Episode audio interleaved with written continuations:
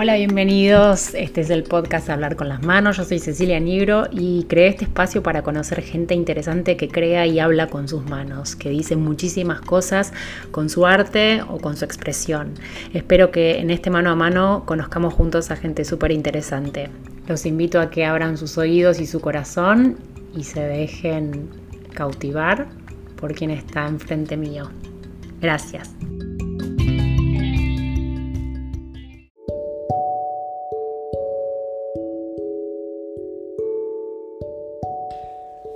En el episodio de hoy voy a hablar con Serena Sauguet. Ella es escultora, es artista plástica y más allá de su faceta artística y co-creadora de Gabinet Ocio, eh, ella es una mujer muy sensible a la cual eh, conocí profundamente en un momento muy especial de nuestras vidas que estábamos ambas embarazadas y hoy me doy el gusto de preguntarle muchas cosas que en ese momento no le pregunté y espero que lo puedan disfrutar junto conmigo. Les pido perdón por el ruido, pero estábamos a la distancia, así que van a saber entender. Espero que lo disfruten.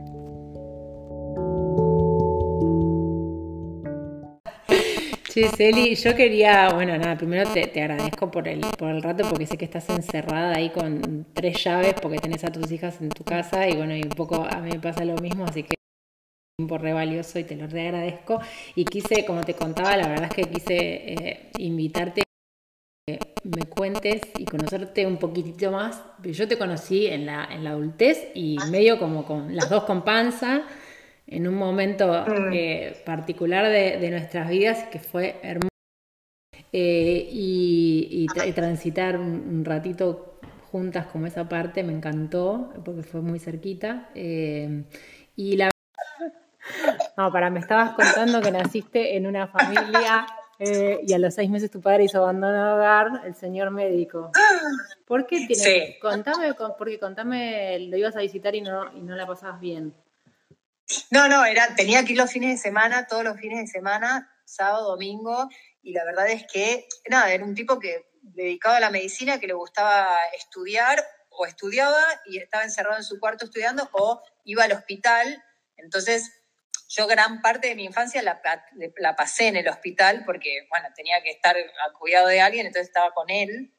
Pero esa creo que era la parte más divertida porque hacía, él es, hace diagnóstico por imagen, entonces yo hacía radiografías, ¿viste? Me ponía el delantal de plomo, tengo como los aromas, ¿viste? De, de todos los líquidos de revelado, que después en mi historia personal como artista está súper presente, tanto por lo que mamé de chica viendo, viendo con ojos de rayos X, como también eh, esa ausencia de padre que, hizo que, bueno, que, lo quisiera Sí, que, que, lo, que, lo, ¿cómo se dice? Que mm, lo sublimara un poco. Lo resignificaras en, tu, en tu obra. Lo, lo, resignificara en obras de arte, ¿viste? El dolor transformado en obra de arte. Increíble. Bueno, de hecho, o sea, a mí es lo que, lo que más me, me, impacta de lo que haces. O sea, me impacta un, poco como esa parte de esa huella de la historia que tenés eh, como muy, muy implícita en todo lo que haces. O sea, cada cosa que vi tuya. de hecho, me, me, gustaba tu laburo y no, cuando te conocí no sabía que habías hecho cosas que, que me habían gustado antes y dije, wow, o sea, qué, qué fuerte como... Eh, me, me, impacta desde dónde la mirás, o sea, eh, y qué, ¿Cómo eso te duele o, qué, te pasó con eso, con, todo ese pasado? O sea, ¿lo, pudiste como, lo puedes mirar como amorosamente ahora? Eh, que... Sí, sí, de grande, o sea, me, la sufrí un montón, evidentemente, lo sufrí, soy una persona que va muy para adelante, entonces nunca me quedé llorando en un rincón por eso, pero, pero la verdad es que eh, siempre fue como una herida abierta en el fondo de mi corazón. El otro día hablábamos con amigas del tema del legado, o sea, cuando podés también reconocer que aunque haya sido como no tan copado el legado, eh, eh, hay un legado que, que se nota, ¿no? Por eso te preguntaba de dónde... Y, bueno, ¿y tus hermanos? Tenés tres, dos hermanos más. Tengo dos hermanos de madre y padre, pero después mi mamá a los a mis dos años, conoció al que, al que sigue siendo su actual marido, que se llama Julio, y eh, él a su vez tenía tres hijos, entonces yo a los dos años empecé a vivir con tres hermanos más, o sea que a mis dos años éramos seis hermanos. Y mm. entonces vivimos en una casa de seis hermanos, de, viste, como de mucho ruido, divertida, eh, con peleas, gritos, eh, fiestas, o sea, intensa la casa. Y yo soy la menor de todos esos hermanos. No. Lo cual me, me dio como un lugar de, de, la hermanita menor que siempre cuidaban todo. Entre Estrella y entre, entre Capri. Caprichitos. Claro, total. Como que, viste, caprichito que me, como soy la menor te dejan hacer un montón de cosas y, y no sé. Entonces, es un gran lugar, ser la hija menor, por lo menos en mi familia, fue un gran lugar. ¿Y, eh, y estudiaste en un colegio restricto o no?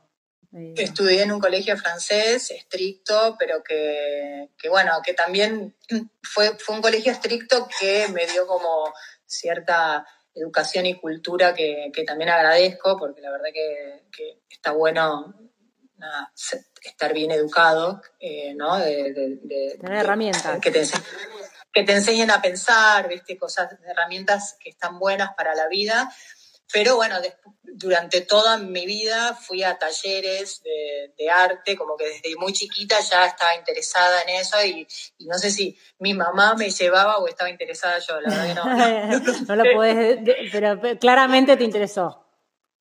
Sí, porque iba, después iba, ¿viste? Ahora teniendo hijas, cuando que les querés, vos querés que hagan algo que a ellos no les interesa, no lo lográs, ¿entendés? Entonces, probablemente mi mamá me llevaba, pero a mí me interesaba, ¿viste? que además mi mamá la verdad que me llevaba y hacía esfuerzo porque ella trabajaba todo el día y después, viste, yo salía del colegio y ella me, me llevaba hasta el taller, esperaba, viste, como que un gran esfuerzo de su parte también a que, yo asistiera a todas las clases de pintura, de escultura. O sea, que te empezó, te empezó a gustar desde chica, como eh, todo Muy chica. tiene que ver con lo artístico, o sea, y, pero terminaste... toda mi vida, toda mi, toda mi vida me interesó eh, lo que tenía que ver con, lo artístico y la manualidad y la historia del arte. Y también me gustaba mucho escribir y, iba mucho a talleres literarios. Y de hecho, cuando terminé el colegio, empecé estudiando letras. Mira. Eh, y después, al año, después hice, hice el ciclo básico y al año dije, ah, pero también me gustaría estudiar Bellas Artes. Entonces empecé a estudiar las dos carreras al mismo tiempo. Y, estuve un año. Estuve un año haciendo eso y, uno era en Puan, eh, en, Caballito, el otro era en Recoleta y no sé qué, bueno, y se me complicó la logística de eso y decidí eh, seguir eh, Bellas Artes, que fue en, la, en, lo que antes era la Escuela Primera Pueyrredón y que ahora es el Yuna, o Una, va cambiando de nombre. Sí, sí, sí. Una. Y, después, o sea, que eh, terminaste la carrera y empezaste a trabajar. Terminé la carrera especializada en escultura y, después empecé trabajando, em, tenía un grupo de trabajo que se llamaba Plan B, que, éramos cuatro chicas y hacíamos eh, decoración, escenografía, em, o sea, objetos, un montón de cosas siempre como por encargo. Se ganaban un mango. Eh, claro, era con lo que ganaba plata. No, después también hacía vidrieras, decoración de vidrieras, cosas como para ganar plata. Mientras eh, que, bueno, y durante todo ese periodo fue como un periodo en el que hacía cosas para otros. Y eh, lentamente, yendo a talleres y siguiendo un poco algunos trabajos míos, empecé como a descubrir cosas que me interesaban y, en un momento eh, decidí separarme de ese grupo porque, no sé, hice una muestra en, eh, grupal eh, con el taller de Juan Dofo y en ese momento me di cuenta que lo que estaba haciendo me gustaba mucho y que lo que yo quería en realidad era dedicarme a eso. Entonces abandoné este grupo y les dije, bueno, me quiero dedicar a ser artista y me la voy a jugar y me voy a poder a trabajar. Y bueno, y estuve. O sea, eh, tuviste, tomaste una decisión, o sea, fue para, una decisión ah. clara, eh, que en ese momento era medio jugada porque eh, con el trabajo que yo tenía ganaba plata, no, no, no mucha, pero ganaba bien como para mantenerme. y, entonces dije, bueno, me la juego, eh, me, vendí un departamento, me compré una casa y la convertí en taller y ahí empecé a hacer algunos trabajos para mantenerme mínimamente, pero como que el, 70% de lo que hacía era eh, hacer obra. Y estuve un año entero eh, guardada trabajando eh, para hacer una muestra que, la hice en un lugar que, se llama Filo, que, tenía una galería de arte, que creo que la debe seguir teniendo, que estaba abajo y que Filo era un restaurante. y que mm, era un restaurante y abajo tenía una galería de arte que la manejaba Castanino. Y bueno, que era un artista y alguien que en ese momento era una figura bastante importante en el mundo de las, de las artes y le mostré el proyecto a él, medio cara dura, porque no sé, ni, ni, me acuerdo cómo llegué ahí. Fui, le mostré mi proyecto y el tipo jugadísimo me dijo, dale, hacelo. Y ahí me mandé mi primera muestra individual, que fue un éxito porque primero que logré hacer lo que yo tenía en mente. Eh, ¿Qué era? era? Era una instalación que eran todas cajitas de 30 por 30 por 30 que estaban como flotando a distintas alturas y vos entrabas a ese espacio que era muy grande y lo primero que veías era ponerle 15 cajas que eran como unos farolitos cuadrados que del lado de adelante tenían eh, un acrílico esmerilado y tenían luz adentro. Entonces vos primero veías que era como una instalación con música y palabras, que Axel Krieger había hecho toda la parte de la música eh, y de, de, las palabras, no sé qué, y cuando vos te acercabas a las cajas, tenía mirillas de puertas, entonces vos mirabas para adentro y adentro de cada caja había un personaje mínimo, muy chiquitito, que estaba haciendo algo que tenía que ver con hacer algo en soledad. O sea, estaban solos haciendo algo íntimo. Íntimo podía ser desde, no sé, estar eh, mirando la tele, cagando. Eh, eh eran muñequitos. sí, eran como unas figuritas mínimas de ponerle como si parados medían, no sé, 7 centímetros, una cosa así. Y entonces eh, y después uno estaba planchando, el otro se estaba duchando, otro estaba como masturbándose, o sea, un, todo un delirio, de la vida. estaba como una... ¿Cómo? Situaciones de la vida que tipo Situaciones miradas. Eh, íntimas, sí, como que la idea era que vos veías ahí a un hombre, a una persona, porque eran estas cajitas eh, eran, eran eso, personas en una situación de intimidad que estaban solas y por ende al estar solas gozaban como de plena libertad, ¿no? La, libertad que te permite, que te da estar solo sabiéndote solo, entonces, que es como la máxima libertad. Y entonces, a su vez, esas mirillas eran un guayerismo a, a, esos seres que estaban en esa situación de soledad. Entonces, eh, las mirillas estaban en los costados, arriba, abajo, entonces la gente cuando entraba a ver eso y descubría cuál era la situación, empezabas a ver gente que se tiraba al piso a mirar por abajo. Entonces vos tenías como distintos puntos de vista de la misma escena y, se veía totalmente diferente según el punto de vista que vos estabas viendo. Bueno, y esa, eh, esa muestra fue un éxito en ese momento y entonces para mí imagínate que dije, bueno, ¿Cuántos me años la jugué, tenía eh, 29. Ah, 29. 29. Y fue un quiebre eh, ahí tuyo porque fue como por primera vez salir a... Fue un hito, un hito en mi vida porque fue la primera muestra individual que hice y fue lo que también me dio el lugar eh, como a, estos personajitos chiquititos que después se convirtieron en, hombres gigantes, eh, de, figuras gigantes y después me metí adentro de ese cuerpo y empecé a investigar como la parte interna del cuerpo humano y eso me llevó a que el humano forma parte de la naturaleza y entonces la naturaleza fue como, viste, un hilo conductor que un viaje que sin, sin, sin fin, digamos, que, me abrió un camino, eh, un camino de, sobre todo, viste, como el, camino que, que, cuando uno se juega en algo y tenés un poco de miedo y, y no sabes cómo te va a ir y te va bien, decís, ah, bueno, no, bien, este paso lo di bien. Voy, y entonces voy bien, sigo, sigo y, confío en que a pesar de, que me pueda ir mejor o peor, este es mi camino y me la tengo que bancar, ¿viste? Entonces, nada, avancé ¿Cómo cambió, por ahí. ¿Cómo cambió como tú? Primero que, o sea, que esa era una pregunta que te quería hacer, o sea, si vos, hay hubo un momento que te diste cuenta que tenías como una identidad artística de, tu laburo, ¿no? Eh, o, fue fluyendo o fue como, eh, fue eligiendo, lo fuiste eligiendo o como iba pasando y lo ibas agarrando.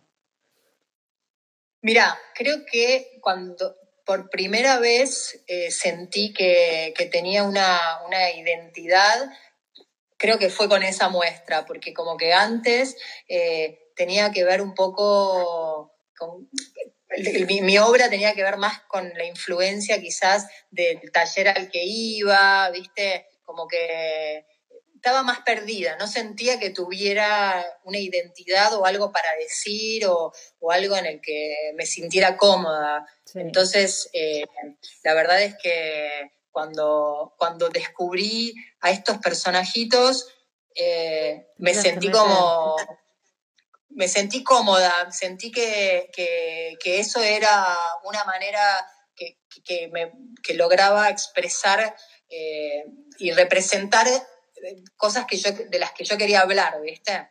O sea, tu papá entró en juego en el reconocerlo también en tu laburo, o sea, después, cuando empezaste como a, trabajar más. Creo que en, el interior del cuerpo. Sí, yo creo que sí. ahí fue. Y en tu interior. Sí, exacto. Quizás, quizás un poco eso también tuvo que ver con. Eh, creo que también después eh, fui. Bueno, yo estaba en ese momento estaba casada cuando hice esa primera muestra con otra persona. Después me, separé y me, me, junté con mi actual marido que que es fotógrafo y que, y que trabaja con, con el cuerpo también, con el cuerpo humano, con la belleza. Y creo que la primera vez que me metí con el interior del cuerpo fue un poco tratando de entender qué veía él en, que, que, tuviera que ver con la belleza y, yo creo que mi interpretación fue que los huesos, claro, que, que, los huesos eran en realidad esa estructura interna era lo que le daba la belleza externa eh, a, esas mujeres que él miraba, ¿entendés? Y que, y que, que las veía bellas, ¿viste? Y, y, bueno, nada, investigando y que ahí se, creo que se me juntaron, se me juntó un poco el padre, los, padres, los, dos, los dos hombres en la vida. Sí, sí, los hombres de la vida. Hice ahí un combo y mandé la primera muestra, que fue esta ósea. Y fuiste mamá, o sea, fuiste mamá y eso también cambió un poco, ¿no? Tu, tu laburo. Sí. Sí, eh, mira, el, primer, digamos, los hitos para mí son esta muestra que te digo de que se llamaba Sin Par, esta muestra de, de los personajitos Después seguí desarrollando cosas que tenían que ver como con ese personaje y de repente un día eh, eh, el personaje este me metía dentro del cuerpo de ese personaje y se me ocurrió esto de, de, que hice una muestra que era, em, que eran, eh, lo que hacía yo era modelaban distintas mujeres, parte de su estructura ósea, y después la muestra consistió en esas figuras que yo había modelado sobre su cuerpo y las fotos en tamaño natural de esas mujeres desnudas vistiendo sus propios huesos. Entonces, de ahí también, a partir de esa muestra, entré también en todo un viaje. En, ahí primero entré primero en un viaje que tenía que ver con el cuerpo humano, el interior, el corazón y el cerebro y bla, bla, y, todos distintos órganos. Y ahí también fue el origen de Cabinet Ocio. Y, entonces en paralelo, mientras iba haciendo obra escultórica, empecé a hacer joyería que tenía que ver con esto, con los huesos, el corazón, ¿no? Eh, que lo que hacía un poco era llevar las esculturas a otra escala para que fueran obras de arte portables. Portables, o sea, funcionales. ¿Y qué, bueno, funcionales es, más hoy quizás? O sea, vos cuando empezaste con Gabinete Ocio, era, o sea, te asociaste con Marina y ella era como parte del diseño, hace diseño de producto y, sumaron... Ella, no, en realidad ella es, ella es diseñadora industrial, y eh, sí, se había convertido en joyera, como que nunca trabajó diseñadora industrial eh, en, el, sentido más rígido de, esa carrera. Y ella hacía joyería que más geométrica, nada que ver con lo que estamos haciendo ahora. Y yo, cuando hice OSIA, le pedí si me podía ayudar a desarrollar eh, un, eh, unos, eh, una mano en, metal para que luego esa mano se convirtiera en anillos, que las falanges de cada uno de los dedos se convirtieran en anillo y que después también de eso un collar y después el esternón, que también era una, de las piezas que yo había hecho modelándole a, a una de las chicas. Entonces, ahí empezamos juntas porque ella tenía más el know-how de, la joyería, de, esa, de, esa rama, entonces empezamos juntas el desarrollo de estas piezas. Muy fuertes son algunas de las piezas, o sea, son, son eh, de un impacto súper intenso, o sea, te pasó que, que, que la fuera te devolviera qué de, lo que, de lo que hacías. Y en un punto una de las características, digamos, de, lo que hacemos en, joyería es eh, que, sirven como amuletos. La gente, lo, muchas lo, sienten como una especie de, talismán que te da cierto poder, ¿viste? Hay algo de empoderamiento al usar una, pieza porque es, es una pieza fuerte, pesada, que tenés que llevarla con cierta personalidad eh, y entonces eh, cuando hay, fanáticas que tipo, se lo ponen y no pueden salir a la calle si no tienen puesto un anillo, ¿entendés? Que, a mí me da risa, pero, pero pasa eso y me, encanta porque es un poco el propósito de, esto, ¿no? Que es como ir, ir vestido con tu propia naturaleza. Claro. Eh, y, bueno, y que, sea como una impronta como de, identidad y de, plantarte frente a la vida de un modo en particular. Igual fue como, como una etapa, ¿no? Eh, como el haber entrado en la joyería, pero después, o sea, como que la Celina escultora estaba siempre, pero como que volviste también en un momento, no sé si, si hacer obras más de mayor porte. Eh, eh, ¿Hubo un momento que dijiste, bueno, quiero como volver a mi primer amor o, o nunca dejó de estar?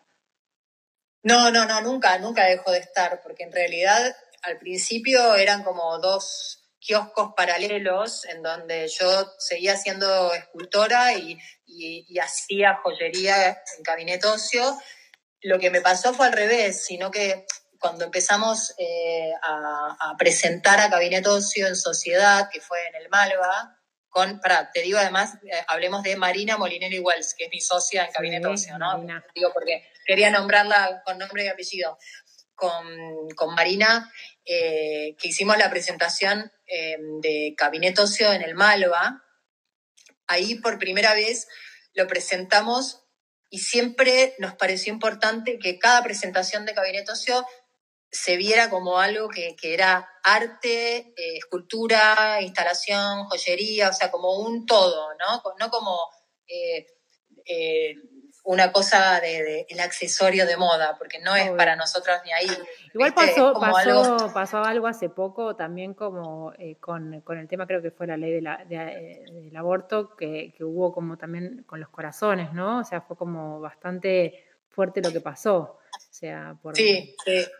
Hicimos unos corazones verdes en apoyo de la ley del aborto y, entonces los, los, empezamos a vender y con la venta de eso donábamos parte de, la ganancia a una fundación de ayuda de género.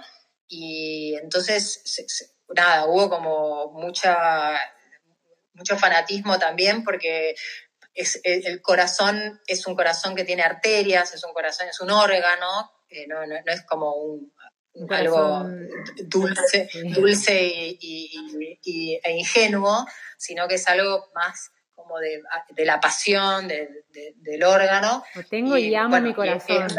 Para mí mi corazón es como, mi amuleto de meditar. O sea, cada vez que, que me estoy en una meditación visualizo el corazón, visualizo mi corazón, o sea, de gabinete. Es como muy fuerte la, figura, porque no sabes cómo es tu corazón, pero sabes que ese no, no, No, no, y sabes que No, sabes que eh, me ha pasado cosas muy locas con el corazón. Porque bueno, yo tengo corazones hechos gigantes en escultura. Y, y, ese corazón pequeño eh, que, que, tiene justamente en particular el corazón es como esa cosa de la escultura portable que, esa obra la podés llevar puesta. Eh, me ha pasado con varias mujeres que fueron operadas del corazón y que lo, lo, tienen como un amuleto, como viste, que, si no lo tienen, eh, no sé, les puede pasar algo. Es como, y de hecho una amiga que, se operó del corazón, le pidió al médico dejárselo puesto mientras lo operaban y el médico le dijo que no, y ella dijo, si no me dejo el corazón puesto, no me opero, y tuvo que transar el médico con eso, porque ella estaba convencida que o sea, que podía pasarle algo gravísimo si no lo tenía puesto y obviamente salió bien de la operación y parte de su convencimiento es que tenía puesto el corazón, ¿entendés? Como una cosa o sea, ¿cómo trasladás a protección. Claro. igual que lo como que pensaba que esto de que de, lo cómo empezaste el trabajo en soledad que y del artista en soledad en su taller y también hablando un poco como de la intimidad y cómo también tras traspasaste como un mundo como mucho más grande, o sea, donde hay gente, donde hay otros que, como que te devuelven algo y que participan también de ese, ese laburo que hoy, nada, eh, está destinado a personas, ¿no? Y, como que toman una escala más humana en un punto. Y no solamente eso, sino que nosotros somos todo un equipo trabajando ahora. Eh, ya esa, esa, ese trabajo en soledad en el que yo pensé que iba a estar siempre guardada solita trabajando en mi taller, se fue ampliando por distintas razones. Primero porque muchas veces cambio las escalas a cosas muy, muy grandes y necesito trabajar con otra gente que, yo dirijo, pero que somos, somos un equipo trabajando. Y después también en lo que es joyería trabajamos con, con eh, Vicky de la Peña, que es otra amiga, otra joyera amiga que, que, que ella es una genia en la joyería, que es lo que, la que más sabe de joyería y que, que necesitas, viste, muchas manos para poder producir, viste, porque la joyería sobre todo de a uno, de, a uno podés estar toda una vida para hacer 10 piezas, viste. Se necesitan como muchas manos. Bueno, vos sabés, todo lo que es artesanal, viste, lleva, lleva eh, horas hombre que necesitas muchos hombres, eh, hombres con H mayúscula, ¿no? Em, y, bueno, y la verdad es que es loco porque sabes que una vez hace mil años, ponele 20, 20 25 años, una astróloga, yo, yo trabajaba en, esto, en la escultura, pero siempre sola con, con, en un taller, y una astróloga me dijo, vos vas a empezar a trabajar con mucha gente, vas a hacer cosas grandes, vas a trabajar eh, con gente a cargo, y yo en ese momento la veía ¿De qué como, me habla? Me estás jodiendo. ¿De qué me habla? Estoy sola, más sola, ¿viste? En mi taller, que, loco malo. Y, bueno, y la verdad es que. ¿Cuántas veces quisiste dejar, dejar y dijiste, ¿quién me mandó a, estar en esto? ¿Por qué, ¿Por qué me metí en esto? Quiero hacer otra cosa de mi vida. ¿Te pasó? No, nunca, la verdad que no, nunca me pasó. Lo que sí me pasó fue momentos en los que, no sé, no me iba bien económicamente, no vendía, o sea, me ha pasado de hacer muestras y que fueran tipo un éxito de la gente, qué lindo, qué bárbaro, espectacular, todo, pero no vendía ni una obra. Y ahí decía, ¿qué voy a hacer? O sea, además no sé hacer otra cosa. O sea, como, secretaria no me va a contratar nadie, ¿entendés? Soy, una, me, olvido de todo, soy un desastre. ¿qué, pasa con eso? O sea, quiero, quiero saber como dos cosas. ¿Qué pasa como con, la vida económica de un artista? Porque, o sea, también hay como un trasfondo donde es, muy a pulmón en un, en un, punto hasta que llegas a, a, a quizá consagrarte, ponele pero, ¿qué pasa con, con esa parte? ¿Cómo, ¿Cómo, la manejás? ¿Cómo te llevas con, con, con, la, con, el valor de tu obra? ¿Cómo, ¿Cómo te llevas con eso? No quiero que me digas, sí, ah, no, la cobro. No, quiero saber cómo, qué te pasa a vos con eso o cómo lo atravesaste, ¿no? Porque sé que es un tema muy, muy candente para muchos, ¿no? El poner valor. Mira, poner valor a la obra para mí es muy difícil porque em, me gusta tanto trabajar a mí en lo que hago que me cuesta mucho mercantilizarlo, ¿entendés? O sea, convertirlo en mercancía eh, muchas veces necesito ayuda externa para que me vengan a ayudar a ponerle un número porque, porque no sé, me ha pasado, viste, en mi vida que, que, venía alguien y me decía tres veces que le gustaba algo y se lo regalaba, porque, viste, solo por el hecho de que, que a él le gustara me parecía ya suficiente razón para que lo tuviera, ¿entendés? Entonces me ha, me ha pasado mucho eso, pero me, me, me cuesta, hoy en día me sigue costando ponerle precio a las cosas porque nada, no, tengo una relación rara con la plata porque no, no soy una, no, soy cero consumista, no, no me interesa mucho, o sea, vivo bien, tengo suerte de, vivir bien, pero no es eh, un tema para mí la plata. Nunca, nunca está en primer lugar la plata antes que la obra, mi trabajo, el entusiasmo. Bueno, por eso sos abundante. ¿Por eso qué? Sos abundante, digo, o sea, tenés abundancia, sos, eh, no, no, no a nivel de plata, de, trabajo, de, o sea, por la actitud también que tenés hacia, hacia esa no consumismo quizás, eh, o no sé, es lo que se ve afuera quizás. Sí, no, no sé bien qué se ve de afuera, pero lo que sí sé es que y, de hecho me encontré como con un alma gemela en ese sentido, que es mi socia, que le pasa lo mismo, que las dos eh, tenemos siempre mucho más entusiasmo de hacer que de pensar cómo va a ser nuestra cuenta bancaria, ¿viste? Como que no, no es, nunca nos mueve el dinero, siempre nos mueve eh, como el desafío, ¿viste? las ganas de hacer algo nuevo, la, investigación, la cosa más de laboratorio, de, la prueba y el error, ¿viste? Sí. Me encanta. Y después, o sea, después que fuiste mamá, también hubo como otro hito nuevo, grande, grande, grande, que fue, bueno, un poco después, pasaron tres años, ¿no? Después de, que vi llegó Gala, estuvo, estuvo la muestra de Crisálida, que fue como el año pasado, que fue muy impactante también por el lugar. O sea, ahí a vos, como que, ¿qué, qué te pasó con esa muestra? Por un lado, para te digo, ser madre me cambió mi, posicionamiento, pero ser madre primero, digamos, hace 12 años, fue, fue como un hito en mi vida, porque otro, otro gran hito en mi vida, porque, porque me cambió mi posición frente al mundo. Eh, y, me, como mujer me, me, hizo toda poderosa, porque como que se ve que, no sé, tenerla, tenerla a Juana me me, dio eh, de esa seguridad de la que hablaba antes, me, la, me, dio esa seguridad que necesitaba y fue algo muy positivo para mí. Después, eh, hace cuatro años, un poco más, nació Cala y, también, o sea, se convirtió, bueno, fue como otra cosa, eh, ya porque, porque, bueno, ya era más grande, ya no era, no era, la primera hija. No esperabas, no esperabas ser mamá. No, apareció de sopetón. Deseaba tener otra, un segundo hijo, pero no venía y entonces medio que había abandonado la idea y apareció de sopetón una gran sorpresa. En ese momento me sentía tipo, la abuela va a ser mamá, eh, porque me sentía re grande. Me acuerdo de esa charla. Los niños, los niños rejuvenecen, ¿viste? Total. Te hacen rejuvenecer.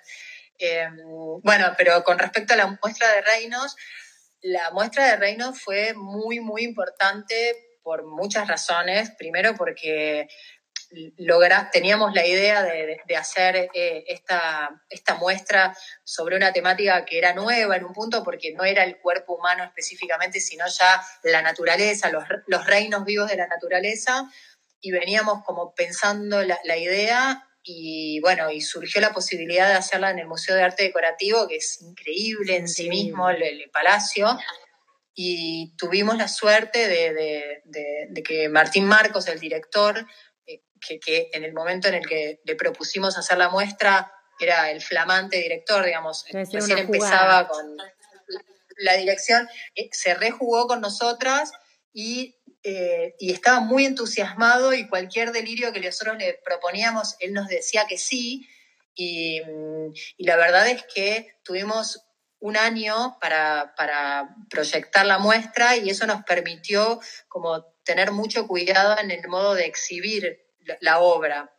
No, aparte fue increíble porque, porque, fue como interactiva en un punto en donde la gente es como se copó eh, desde varios lugares, desde la obra y hasta, bueno, nada, hiciste clases de yoga ahí en, el medio del museo, como que fue una, por todos lados hubo como cosas que pasaron que, que como que excedieron a la, a la obra también, o sea, a la situación, fue como muy interesante lo que pasó, ¿no? Sí, sí, porque nosotros quisimos, sí, nosotros quisimos que, fueras muy participativa, en, tanto vivencialmente, ¿no? De, que te pudieras meter adentro de la obra, como que, la gente se conectara con, su infancia, con objetos encontrados en sus cajones, ¿viste? transformados en obras de arte, eh, con, con, una cosa de, una conexión entre el arte y la ciencia. De hecho, nos pasó algo muy gracioso, que es que nosotros el año pasado, en esta muestra, invitamos al hospital alemán para que enseñara a lavarse las manos. Mirá. Y entonces, eh, una de las actividades que, se repitió un par de fines de semana era la gente aprendía a lavarse las manos y había unos aparatos de, de rayos ultravioletas, creo que era, que, te, que vos te lavabas las manos, te metías las manos y te, mostraba la parte que no estaba bien lavada, entonces te volvían a enseñar a lavarte las manos, que ahora, viste, es como algo que todos debemos saber y que fue como eh, una, adelantada, ¿viste? con respecto a ese tema, una visión, visionarias. No, y, después en, las actividades también eh, había clases de yoga. O vos viniste, las clases de yoga, eh, músicos, eh, no sé, eh, charlas, ¿viste? De, cosas, también talleres prácticos, hubo como muchas cosas que, la, mantuvieron muy viva durante los, creo que fueron como tres meses que duró la muestra. ¿Qué, haces con lo que no vendes? bueno, tengo en mi taller, tengo un montón de cosas y, después te digo, la verdad es que de esa muestra vendimos casi todo. Espectacular. Eh, por suerte. No, pero digo en general, o sea, alguna... ¿guardás, ¿guardás cosas o sos de, no sé, como de No, cero. No me, no.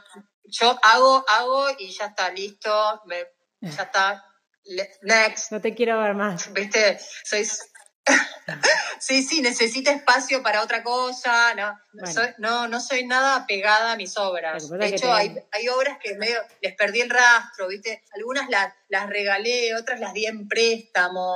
Eh, bueno, obviamente. Que las guarden, que las guarden. Muy bien guardadas, que, que, están cotizando. Que va a valer un montón cuando yo esté muerta.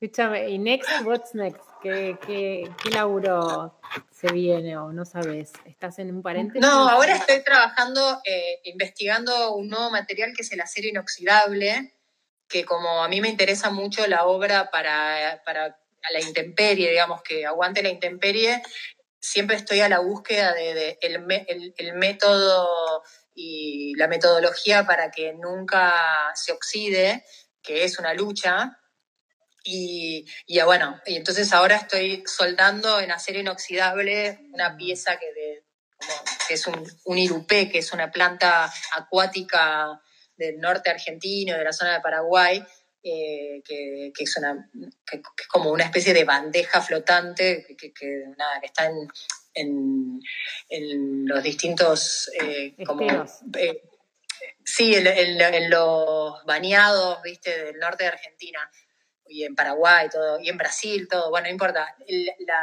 estoy haciendo esta pieza que es gigante, en acero inoxidable, soldándola acá, y mm, eso, eso en escultura, empecé por ahí y, y estoy como, ahora más o menos lo que estoy haciendo es probar materiales y cosas que aguanten la intemperie, o sea, como eh, tratamientos. Estoy haciendo como pruebas más eh, químicas y cosas de, industriales y otras, otras pruebas para, para resolver ese tema, que es un tema que me... Pero también sos medio cerebrín, ¿te gusta, te gusta un poco esa, esa parte? Una vez un, un, herrero con el que yo trabajo me dijo, vos sos como una ingeniera intuitiva, ¿entendés? Como que, me, que no tengo ni idea, nunca estudié ingeniería obviamente, pero pero me gusta como razonar cosas y razonar métodos y razonar sistemas constructivos, ¿viste? Como que me, tengo como cierta intuición en eso y básicamente creo que tiene que ver con el hacer y, que me, me meto en desafíos, viste, de cosas complicadas a veces y bueno, y, busco asesoramiento y de ese, de ese asesoramiento aprendo y, bueno, me sirve para otra otra nueva cosa después. Y me divierte esa parte. ¿Qué es, lo, qué es lo, mejor, como medio como para cerrar, que, como qué es lo mejor y qué es lo peor que que rescatas o que te pasó en tu, como desde, desde lo que haces, ¿no? O sea, sea lo que sea, no sé si tenés como algún recuerdo eh, así como muy maravilloso y algún recuerdo oscuro y que también son parte como de, de, de tu laburo, de lo que... Mira, del lado positivo es que siento que soy una afortunada de la vida de, poder hacer lo que más me gusta y poder vivir de ello. Eso es como lo máximo y agradecida, ¿viste? Todas las mañanas, te juro que agradezco y digo qué suerte que, tengo mi taller, que es el lugar que más me gusta estar en el mundo y que, que nada, puedo estar trabajando ahí siempre feliz, eh, como, va, feliz y no, porque a veces cuando las cosas no me salen bien no estoy feliz, pero no importa, digamos, eso es otro, otro tema. Eh, como que me siento muy afortunada en eso. Y, y quizás, eh, a ver, de lo malo, eh, no sé, te diría que Nada, a, la distancia es difícil, o sea, por ahí se minimizan las cosas, ¿viste? Pero por ahí en, su momento... Sí, no, no, estoy tratando de acordarme porque, porque alguna vez intenté hacer eh, la lista, mi lista negra, digamos, de, mí misma, ¿no? De, haber hecho trabajos, ¿viste? No sé, me acuerdo una vez, pero que no era un trabajo escultórico, era, eh, había, estaba trabajando con una decoradora, me acuerdo, y, y entonces ella quería que el frente de, un local, que, era el local de Cora Gropo, no sé si sabes quién es, bueno, ella le estaba decorando el local de Cora Gropo y entonces me dijo que quería que le hiciera todo el frente de unos cuadraditos de resina. Yo trabajaba en ese momento con resina poliéster, que le hiciera todo el frente que era de traslúcido, de resina poliéster. Y yo soy muy mandada a hacer cosas eh, porque, viste, Ariana que tipo arremete, va, va, va, vamos a hacer, vamos a hacer, y a veces no me ocupo, no, no me ocupo de asesorarme a fondo con algunas cosas, porque ¿viste? soy de hacer, tipo, yo quiero hacer un asesoramiento más profundo. Bueno, e hice toda la escultura, le hice toda la pared, quedó increíble. Y la primera tarde de verano que el sol le dio, se empezó a derretir y a caerse toda la pared, tipo pam, pum, pam, pam, pam, pam, pam, y se le cayó toda, y se deformaron todas las los cuadros perfectos, se hicieron gnocchi, todo deforme, un desastre, ¿viste cuando decís? No, no, no. Pero bueno, y de esas tengo algunas, digamos, de... de, no son tan graves, pero bueno, seguro que, que, que, que puteó, puteó bastante la señora. Sí, no, igual me acuerdo que, se llama Isabel Firmin Didot. La verdad es que yo pensé que me iba a asesinar y como tiene un temple de acero, no, me dijo, y bueno, puede pasar. Y se lo tomo re tranquila. Yo me, quería matar, imagínate el papelón. Me quería matar. Dije, bueno. nunca más en la vida me van a contratar para nada. Es una obra en movimiento que se transforma. Sí, sí, sí, sí. Arte, arte cinético, ¿viste? Sí, Celi, y bueno, y ahora estás trabajando en tu taller entonces, y me dijiste que estabas cerrando como toda una etapa eh, nueva de, o empezando a entrar en una etapa nueva de Cabinet Ocio con, Marina, que, es más para cosas para la casa, ¿no? No, no, abrir nuevas, nuevos horizontes. Nunca cerramos, no cerramos nunca nada, abrimos, siempre abrimos y abrimos. Muy bien, muy bien. Eh, cosas que, que tienen que ver con piezas nuevas de joyería, con objetos para el hogar, eh, que, tienen que ver, digamos, con, como la misma temática y, la misma impronta, pero que sirven, son utilitarios, digamos, no, no, como eh, accesorios eh, de, ornamentación física, sino del hogar. Y después, bueno, y en escultura también, como dándole un tiempo a la, ahora sí a la investigación de materiales con, esto del acero inoxidable y con otras, otros tratamientos para, para la intemperie y, dándole también, yo muchas veces dejo como eh, el espacio eh, de un silencio en, en, la creación cuando las cosas no aparecen, no, no tengo ansiedad, viste, por el vacío, como de, ay, tipo, nunca más se me va a ocurrir una idea, para nada, sino siento que estoy dejando un espacio para que empiezan a aparecer otros intereses relacionados, viste, que, que, tienen que ver con lo que hago, pero, pero dejándole un poco de espacio, aprovechando esta cuarentena para, para dejar ese lugar, eh, para poder dejar que fluyan cosas nuevas. Para inhalar. Sí, exacto, que me, que me despierten a mí el interés, ¿viste? Está buenísimo, O sea, igual mientras tanto todo lo hago con entusiasmo. Y, mientras tanto estamos siendo todas maestras, eh, ama de casa, sí, cocineras. Exacto, exacto. Viste que a veces quizás me estoy exigiendo un montón de, que, que, que, se me tiene que ocurrir algo y en realidad no tengo ni espacio psíquico. No, no hay, no hay. Tanta tarea, tanta tarea que no llego a tiempo. Sí, sí, sí, es como eh, no, no poder salir del momento presente ni un segundo porque no te, lo, no te deja la realidad. No, no, no, no. No, no, y de hecho, viste, tengo un montón de amigos que dicen, no, yo estoy viendo un montón de series, estoy leyendo un montón de libros. Esa es la envidia que me causa. Con suerte, tipo, puedo ver un capítulo de una serie con mi hija, porque estoy viendo algo con ella, ¿viste? Después, de, no sé, libros, tengo uno que al principio leía, me despertaba a las 8 de la mañana para leer, porque decía, es el único momento en que puedo estar sola, entonces leía de 8 a 9, ¿viste? Y después dije, bueno, o, leo o hago actividad física. Entonces ahora de 8 a 9 hago actividad física. ¿Qué haces?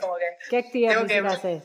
Estoy haciendo, depende del día, a veces hago yoga, a veces hago eh, pilates, porque compramos como una camilla de pilates y hago mezcla de pilates en el mat y en la camilla. Muy bueno. Eh, voy variando. Porque Urco también hace yoga, hace mucho, sí. Sí, sí, él también está haciendo yoga y, hace pilates, porque bueno, él se operó, tuvo unas operaciones de cadera, y entonces está rehabilitándose, pero está bárbaro, tiene mucha voluntad, mucha más que yo, de hecho. Está impecable, o sea, porque... Impecable, está impecable, no, no, pero además le pone mucha garra, ¿viste? Le entrena mucho tiempo por día. Yo, yo soy medio vaga para la actividad física, o sea, no, me aburre. En un momento, tipo, bueno, ya está, listo, listo. cumplí tiempo, listo, no, me aburrí. que se caiga, que se caiga, no pasa nada. Sí, sí, ya tipo, bueno, que voy a ser re, simpática de vieja. Y, con una, y, muy con un, con un, talento artístico, un camino recorrido muy. Claro, que ojalá, ojalá me lo reconozcan antes de reconocerme las arrugas, ¿viste? Y, las carnes caídas. Sí, sí, sí, con eso ya, ya está. Bueno, nena, nada, la verdad es que seguiría como hablando y preguntándote muchas cosas, pero como más íntimas también, eh, pero, pero medio, no, quería como, como charlar un poco de eso porque me parece que es un mundo súper interesante el que hay atrás y más que nada por vos, o sea, porque te conocí desde, un lugar como re lindo y, y, no, no sabía como un montón de cosas que me contaste hoy, así que te re agradezco como por, por eso. Eh, y bueno, nada, te, quería, te quería proponer si, si tenías ganas como de, de, como de hacer algún, alguna reflexión sobre qué es para vos como, como hablar con tus manos, o sea, en el sentido de, de, expresarte por, tu arte, ¿qué, es o a vos te, te, involucra mucho, o sea, siento que sí, obviamente, por eso te lo pregunto, pero ¿desde dónde, desde dónde sentís que querés como dejar una huella para decir, bueno, o sea, si mañana se cierra la, persiana, o sea, ¿qué, qué huella eh, que, quise dejar con todo esto que, que vengo haciendo que, o hasta acá lo que hice? Mira, por un lado, me pasa que yo eh, pienso con mis manos. me, funciona, mi cerebro está directamente conectado con mis manos y eh, tengo como mucha mejor, mi, capacidad es mejor haciendo que, reflexionando acerca de. Eh, de hecho, te diría que mi obra primero la hago y luego reflexiono acerca de lo que hice y por qué lo hice y qué quiere decir. Y de hecho, históricamente eh, en el mundo del arte siento que, viste que el, el, hecho de claro porque viste que los artistas eh, muchos muchos artistas no todos por supuesto muchos artistas eh, hablan muy bien sobre su obra el concepto de su obra, ¿viste? Lo que, lo que, lo que quieren decir, el, papel escrito al lado de la muestra.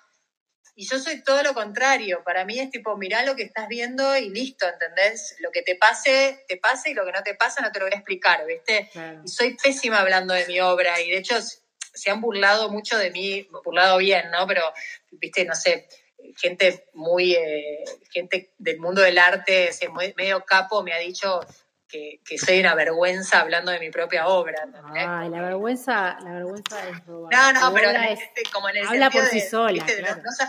No, sabes explicarlo y la verdad es que sí, es verdad, pero, pero al fin y al cabo, y de hecho ahora lo sigo pensando y, sigo medio en la misma tesitura, como bueno. Y no la voy a pensar nunca porque el día que la piense no voy a ser yo, claro. Claro, exacto, ¿viste? Yo soy muy mala para reflexionar, soy una persona que vive en el presente constante, no, tengo mala memoria, no me acuerdo del pasado, el futuro, nunca pienso en el futuro, tengo como recorto plazo de, pensamiento, ¿viste? Siempre, como que, pero no, no, no por miedo al futuro ni por nada, simplemente porque vivo en, este constante presente. Y, me pasa que, pienso en, en mi obra y tengo como cierta humildad en un punto en el que no, no, no, no pretendo mucho de, mi obra en el sentido de, que sea algo importante, ¿entendés? No, Simplemente me parece... es eso que, te gustaría que pase? O sea, que... no, me gustaría que me recuerden, que me recuerden eh, más por eh, mi trabajo, ¿viste? Y, por, el, por la, impronta y la identidad de mi trabajo y, la solidez y, el desafío en el que me he metido en, mi vida, en, quizás hacer cosas, eh, viste, grandes o de, gran envergadura que, implicaban, viste... Eh, Poner el cuerpo. Sí, poner el cuerpo, es como que yo pongo mucho el cuerpo, a mí me gusta mucho más el taller que ponerme a teorizar acerca de, ¿viste? O sea, soy una persona que me pongo el overol, me, ¿viste? La, máscara, los guantes y trabajo y me encanta ese, ese lugar, ¿viste?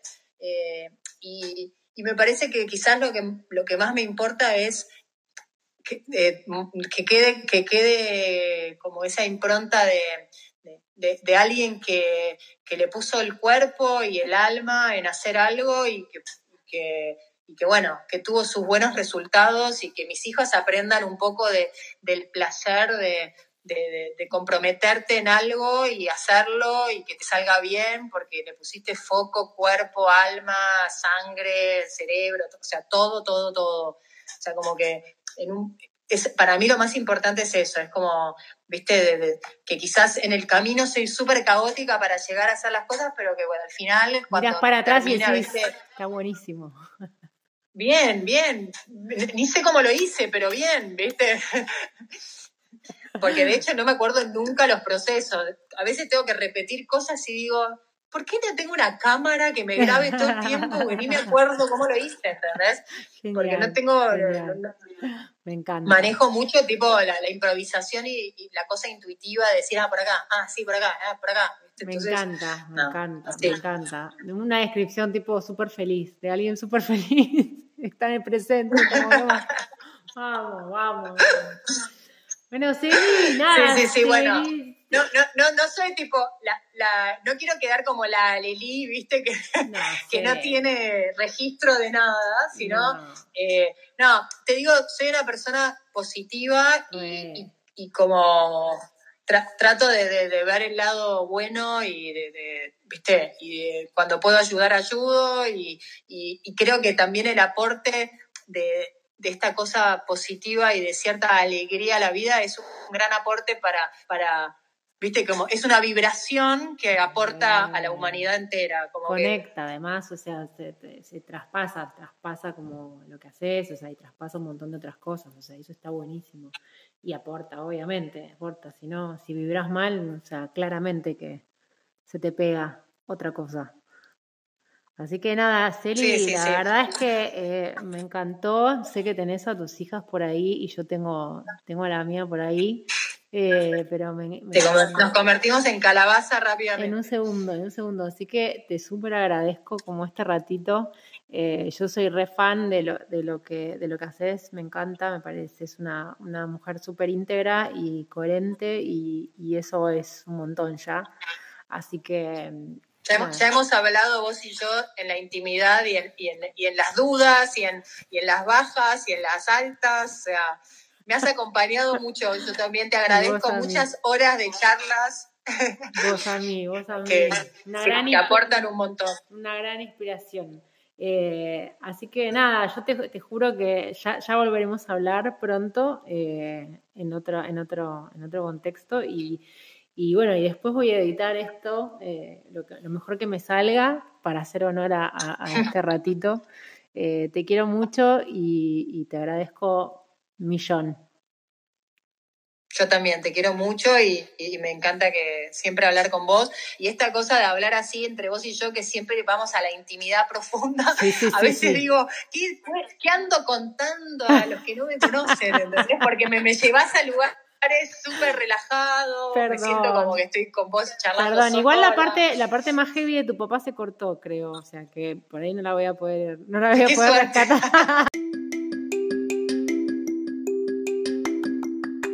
Bueno, muchas gracias por acompañarme en este nuevo episodio de Hablar con las Manos, este espacio que tuve ganas de crear un día para poder conocer gente súper interesante. Si les gustó, pueden compartirlo y los espero en el próximo.